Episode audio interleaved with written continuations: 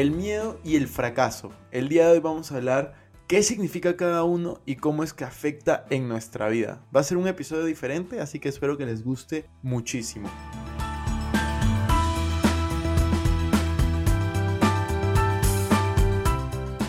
Hola amigos, ¿cómo están? Bienvenidos a un nuevo episodio de Invertir Joven. Mi nombre es Cristian Arens y les doy la bienvenida.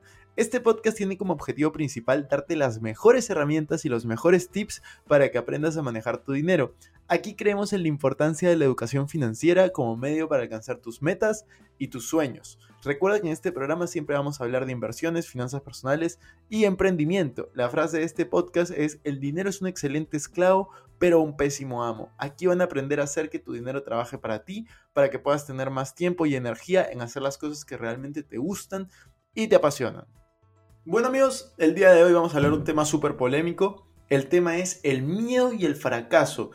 En este momento ustedes deben de estar preguntándose, o tal vez no, no lo sé, acerca de por qué voy a hablar de miedo, de fracaso, en un podcast que se llama Invertir Joven, que es de finanzas personales, inversiones y emprendimiento. Y la verdad es que me provocó hablar de este tema, creo que está relacionado al emprendimiento, creo que está relacionado a cualquier cosa que hagamos en, en la vida y si se han dado cuenta, a todos mis invitados del podcast siempre les pregunto qué opinas acerca del fracaso. Así que el día de hoy voy a responder cinco preguntas principales y luego me voy a expandir sobre lo que yo opino de estos temas. Número uno, la primera pregunta es, ¿qué es el miedo? El miedo, desde mi punto de vista, funciona para protegernos. O sea, el miedo nos protege ante lo desconocido. Es un mecanismo de defensa. Así es como yo lo defino. Y eso nos lleva a la segunda pregunta, y acá me expando, es ¿para qué funciona el miedo? Y el miedo justamente es, como les decía, un mecanismo de defensa ante todo lo desconocido. El problema del miedo es que muchas personas dejamos de hacer cosas que quisiéramos o que nos gustaría por el miedo, ¿no? Eh, justo el otro día me, me escribieron por Instagram, estaba haciendo un live o estaba contestando preguntas y me ponían, ¿no? Cristian, ¿no tenías miedo de irte a, España a estudiar en plena pandemia?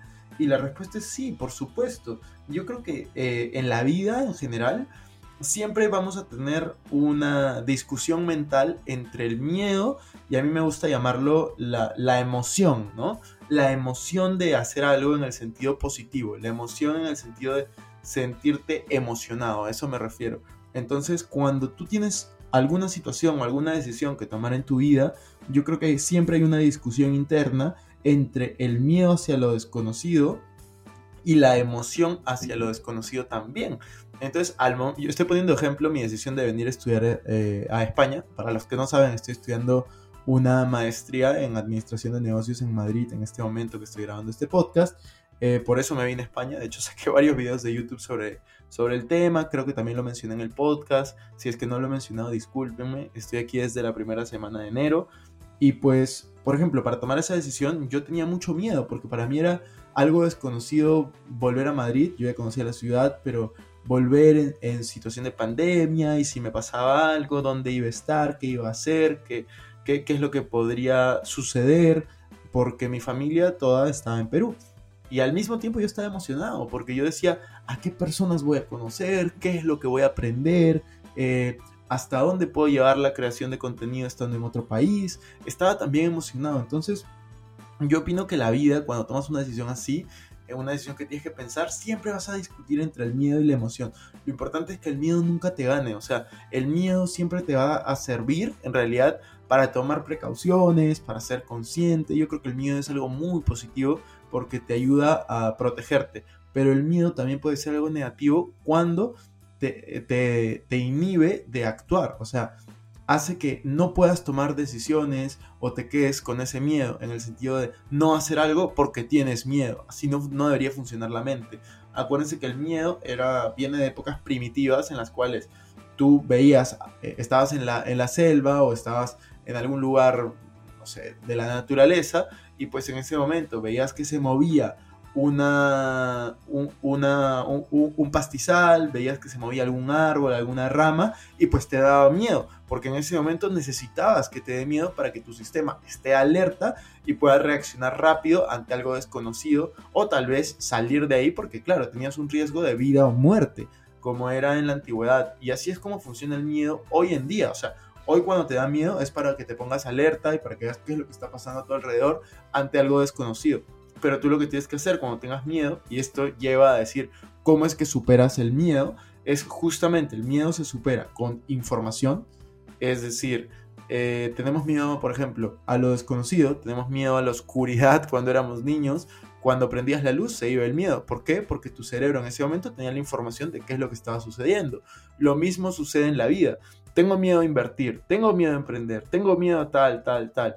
Cuando ves información real, información de valor, cuando ves historias de otras personas haciendo algo parecido a lo que tú quieres hacer, pues el miedo, la incertidumbre disminuye y te permite accionar. No significa que ya no vas a tener miedo, significa que ese miedo va a disminuir y tú en ese momento para superar el miedo completamente necesitas accionar. Una vez que accionas sobre eso, pues el miedo desaparece o baja a mínimos. Entonces, con la práctica, con la acción, vas superando todos estos miedos que puedes tener. Y eso sirve para cualquier tipo de fobia.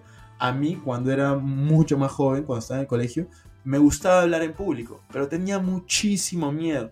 Me temblaban las piernas, comenzaba a sudar, me temblaba la voz. Eh, ¿Cómo superé esto? Número uno, viendo a personas que hablaban muy bien en público y preguntándoles cómo es que hacían.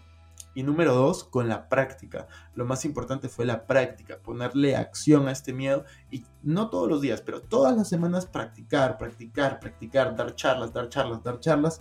Y luego me volví muy buen conferencista y me encanta, todo el tiempo me encantó, pero superé ese miedo. Entonces es muy importante que si tú quieres hacer algo en la vida, quieres lograr algo, pues puedas tener la información adecuada, número uno, y número dos, poner acción sobre esta información. Eso es lo que yo opino del miedo y es por eso que quería compartirlo. Espero que ustedes cuando tengan una discusión entre el miedo y la emoción por tomar alguna decisión, pues la emoción sea siempre la que prevalezca, sea siempre la que los motive a seguir adelante y no vivan una vida llena de miedos. Porque al final, y esto es algo que justo hablaba el otro día, todos vamos a morir. Lo único que todos sabemos es que vamos a morir. No sabemos eh, si vamos a morir por una enfermedad, en, un accidente. Nadie tiene la vida comprada y lo único cierto es la muerte. Entonces no te digo esto para que te sientas mal, para que te asustes o para que tengas miedo. Te lo digo porque quiero llegar a un punto y es todos vamos a morir, pero no todos vamos a vivir la vida de nuestros sueños. No todos vamos a vivir como si fuera nuestro último día. Yo tengo una filosofía de vida que, que va muy de la mano con esto y es Vive cada día como si fuera el último. Eventualmente vas a tener la razón. Y sueña cada día como si fueras a vivir para siempre. Ten sueños enormes, ten siempre metas, intenta cumplirlas a todas estas, que sean metas que tal vez te den miedo justamente porque son muy grandes, pero la idea y lo bonito de la vida es que puedes superarlas, puedes lograrlas. Yo siempre digo, si tú puedes imaginar algo, lo puedes crear. Entonces, ¿por qué no vivir de esta manera? Siempre vive con emoción antes que que con miedo. Y esto nos lleva al siguiente punto, que es el punto del fracaso. Antes de hablar de este punto del fracaso, que también va a estar durante este podcast, si te está gustando esto que estoy hablando, este, este formato, estos temas, agradecería muchísimo si puedes compartirlo. Compártelo en una historia, etiquétame o compártelo por tus grupos de WhatsApp, Facebook, eh, Telegram, los que tú prefieras, porque de esa manera vamos a poder llegar a más personas. Es difícil viralizar esta clase de contenido y yo realmente creo que en vez de escuchar música o en vez de no escuchar nada, pues podrían escuchar este podcast y aprender algo nuevo. Entonces, eh, si tienes personas que, realmente te importan y quieres llevarles esta clase de contenido, agregarles valor, pásales este link que estoy seguro que, les va a servir muchísimo o compártelo en tus redes sociales. Ahora, vamos a hablar del fracaso. Este es un tema súper tabú y que a mí me encanta. Y es por eso que yo hago esta pregunta siempre, ¿no? De qué opinas del fracaso a todos mis invitados. Entonces, la primera pregunta es, ¿qué es el fracaso para ti? Para mí, el fracaso es parte del camino al éxito. Es imposible llegar al éxito sin fracasar. Es imposible llegar al éxito sin equivocarte. Es imposible vivir una vida feliz sin poder fracasar, sin poder equivocarte. Muchos de nosotros eh, vemos el fracaso como un antónimo hacia el éxito. Te preguntan, ¿no? ¿Cuál es el antónimo del éxito? El fracaso. Eso es mentira. El antónimo del éxito es no intentarlo, no hacer nada. Eso es el antónimo del éxito. El que fracasa significa que estaba haciendo algo, significa que estaba intentándolo y eso ya es un gran primer paso. Y si se dan cuenta, los más de 30, 40 invitados que he tenido en mi podcast, porque he grabado varios episodios como este solo, pues todos, absolutamente todos, y todos son personas exitosas en algún campo, pues todas opinan cosas parecidas acerca del fracaso.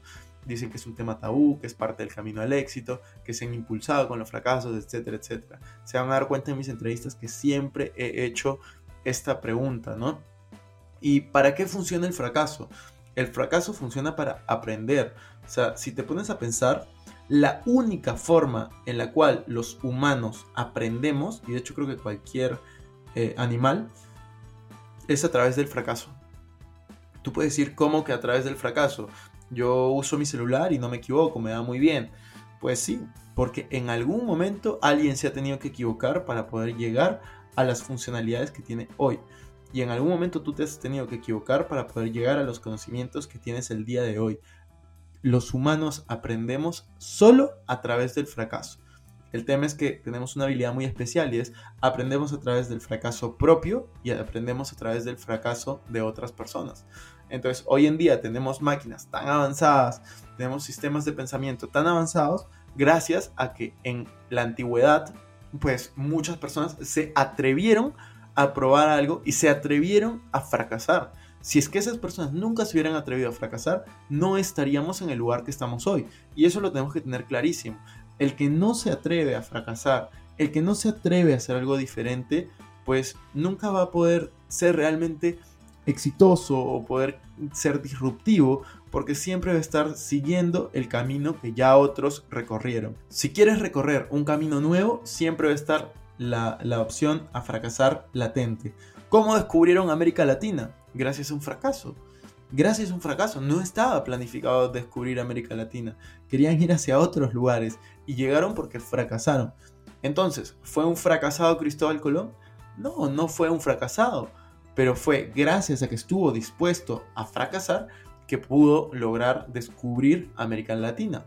Y lo mismo sucede con muchas, muchas historias. Entonces, la gran pregunta de este podcast es, ¿por qué tenemos miedo al fracaso? Esa es la gran pregunta. Este podcast se llama El miedo y el fracaso. Pero ¿por qué tenemos miedo al fracaso? Quiero que lo piensen un poco. La verdad de las cosas es que tenemos miedo al fracaso porque es lo que nos han enseñado. En el colegio, en la universidad, ¿quién era el mejor? El que sacaba mejores notas, el que menos se equivocaba, el que menos fracasaba. Y eso nos lo han inculcado desde que tenemos 4, 5 años. Si sacabas buena nota, te felicitaban. Si sacabas mala nota, te, te regañaban y hasta algunos los castigaban. Pero ¿En dónde queda el aprendizaje? Las escuelas, las universidades, los colegios en general, todos los institutos de educación, lo que deberían de hacer es premiar el aprendizaje, no el resultado, no las notas, sino el aprendizaje. Porque en la vida, en el mundo en el cual nosotros estamos, no funciona como un colegio, como la universidad. No funciona el que saca mejores notas y menos se equivoca le va mejor. No funciona así. Tal vez para algunas posiciones muy específicas. O sea, si quiero un doctor, pues efectivamente quiero al que menos se va a equivocar y al que, al que va a tener mayores aciertos, porque estás hablando de vida o muerte. Si es que quiero un abogado, tal vez lo mismo. Pero si es que quiero emprender, si es que quiero crear algo, si es que quiero ser, por ejemplo, científico, si es que quiero emprender un negocio, la vida no funciona así. No es el que menos se equivoca, le va mejor. Al contrario, es el que más cosas intenta le va a ir mejor, porque eventualmente una de esas cosas va a funcionar. Y en la vida tú no necesitas que todo funcione. Tú lo que necesitas es que una de tus ideas funcione y de esa manera puedas pasar a un siguiente nivel, tanto en, en un invento tecnológico como en un emprendimiento, como en algo que tú te propongas. ¿Alguna vez se han preguntado por qué hay estudiantes que sacaban las mejores notas en el colegio, en la universidad y terminaron trabajando para estudiantes que no les iba tan bien? Es justamente por el miedo al fracaso, la cultura que cada uno de ellos tenía hacia el fracaso, mientras que un estudiante promedio o un estudiante entre comillas malo, que sacaba malas notas, pues estaba dispuesto a fracasar, estaba dispuesto a equivocarse, estaba hasta acostumbrado a equivocarse, el otro estudiante estaba acostumbrado a que le vaya bien y no equivocarse. Y ese es un error. Yo creo que debemos de acostumbrarnos a equivocarnos, a fallar y a seguir intentando. Eso es lo que nos deberían de, de poder enseñar. Y los colegios, las universidades, lo que deberían de hacer es premiar el aprendizaje, el camino, las ganas por aprender y no tanto medir si es que sabes de memoria un párrafo o no, si es que puedes aprenderte algo y deletrearlo exactamente igual. Estoy generalizando, lamentablemente. Hay muchas escuelas, muchas universidades que están haciendo cosas disruptivas en este momento, pero esta es mi experiencia. Me gustaría que ustedes me comenten la suya en los comentarios. Esa es mi opinión acerca del miedo, del fracaso. Creo que está en nuestras manos poder cambiar todo esto. Se preguntarán cómo, pues podemos empezar compartiendo este episodio, que más personas eh, escuchen esto, que nos cuenten su opinión, comenzar a debatir del tema. Eh, puedes hablarlo eh, en el grupo de Facebook que tenemos en la descripción, en el grupo de Telegram, en los grupos que tenemos de WhatsApp. Está en ti poder cambiar la educación, poder cambiar el futuro de la sociedad y espero que este tema te haya gustado, ha sido un tema diferente, así que nos hemos arriesgado a fracasar el día de hoy con este episodio, pero creo que valía el esfuerzo, así que me cuentan qué les parece.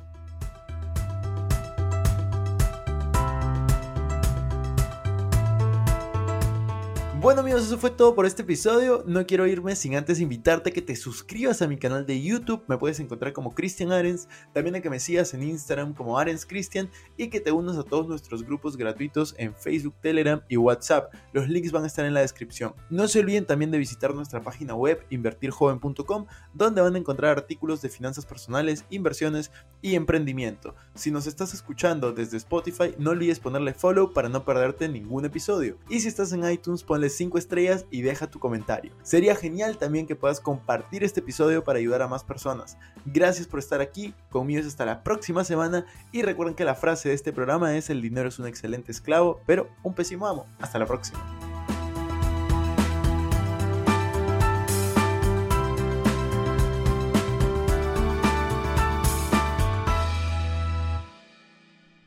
Este es un podcast producido por Explora.